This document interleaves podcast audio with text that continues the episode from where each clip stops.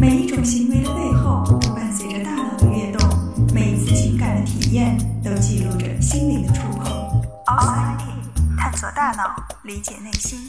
Outside In，欢迎来到 Outside In，我是冰峰。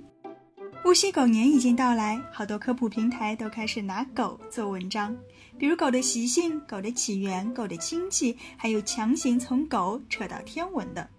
人类对于狗总是有一种特殊的情感，认为狗似乎是最通人性的一种动物。许多养过狗的朋友也都相信狗能够听懂人话。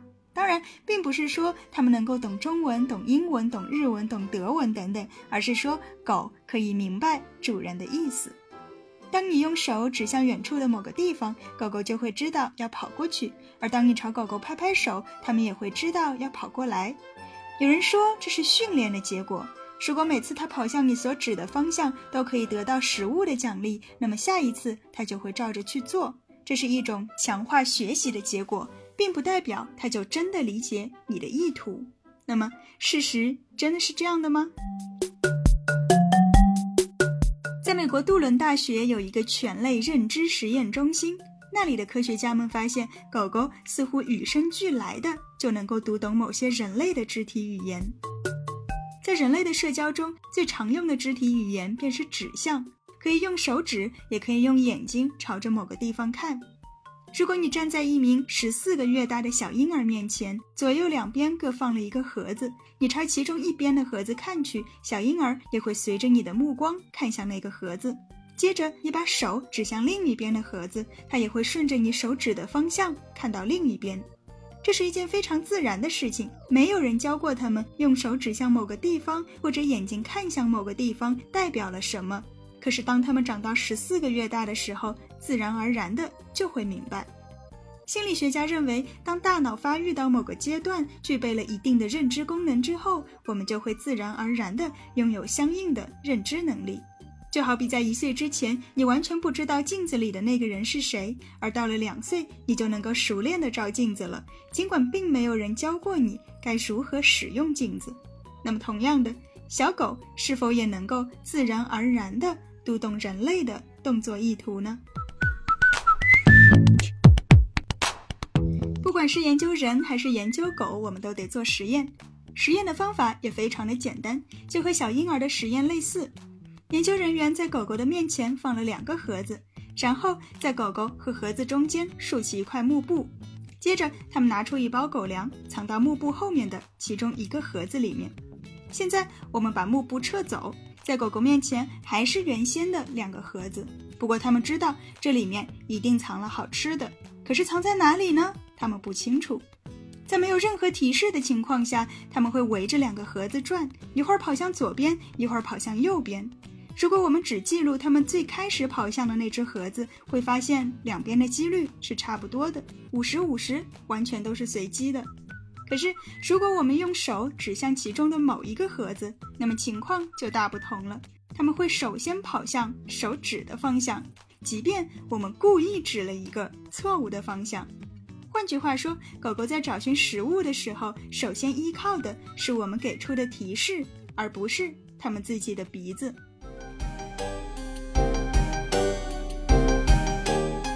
如果狗狗真的能够读懂人类的提示，那么它们究竟是如何读的呢？或者说，当我们手指向某个方位的时候，它们到底读到了什么呢？有人猜测，会不会是我们手部的运动引起了狗狗的注意？也许它们根本不懂我们是在给提示，它们只是觉得左边好像有点动静，于是就往左边跑过去。哎，这的确是一个可能的解释。那么，为了消除运动产生的影响，研究人员又把实验改进了一下。在让狗狗明白了其中一只盒子里藏有食物之后，他们把狗狗的眼睛给蒙住，一直等到提示者摆好了手指向某一个盒子的动作之后，再把蒙着眼睛的布取下来。这样一来，狗狗就看不到我们抬手的动作了。而实验的结果与先前的一致。尽管没有了运动的变化，它们依然跑向了我们所指的方向。由此看来，它们读到的并不是好像有什么东西在动，而是我们摆出的姿势本身。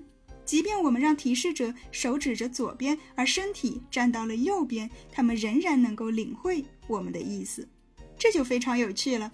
研究者们后来又找来了更多的小狗，并且让完全不认识的人来做这个提示者，以此来消除主人与狗之间的互动。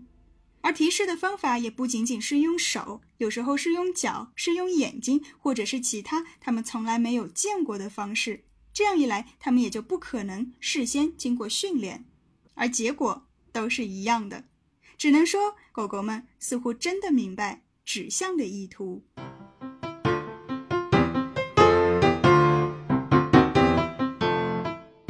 那既然如此，我们不妨再进一步。对于其他的提示方法，他们是否也能够懂呢？比方说做标记，还是两个盒子，其中一只藏有食物。我们先把狗狗从房间里抱走，然后提示者会将一个小木块放到其中的一个盒子上，接着提示者离开房间。当狗狗被抱回来之后，他们会明白我们所做的提示吗？答案是会。这个结果让许多的科学家都非常的震惊，因为这种现象之前只在人类身上发现过，即便是黑猩猩都做不到这一点。那么，如果是这样的话，狗狗的这项技能又是如何演化而来的呢？科学家们于是想到了狗狗的亲戚——狐狸。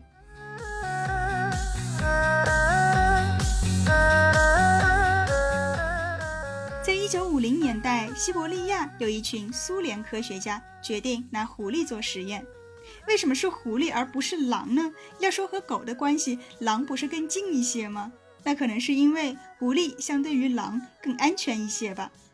他们养了两群狐狸，一群是只能够依靠人类来喂养和繁殖的，而另一群则是不需要靠近人类，可以自由交配。结果发现，那些必须靠近人类才能够生存繁衍的狐狸，在行为上越来越像狗。如今，这两群狐狸已经养了四十多代了。二零零三年的时候，杜克大学的研究者们就跑到西伯利亚，给那些狐狸也做了上述类似的实验。结果发现，人类饲养的狐狸表现非常好，而自由生长的狐狸们就表现得很糟糕了。如此看来，狗狗能够读懂人类的意图，可能是因为长期与人类相处，从而演化出了一些配合人类的技能，而这样的技能又让它拥有了通人性的特点。然而，即便狗狗们能够读懂人类的某些动作，它们真的能够明白动作背后的内心活动吗？当我们指向某个方向的时候，狗狗们能够知道我们是在命令它们，还是在帮助它们吗？同样的。当狗狗跑向我们所指的方向的时候，它们心里想的究竟是“主人真好，还会给我提示”，还是“主人真麻烦，竟会朝我指手画脚”？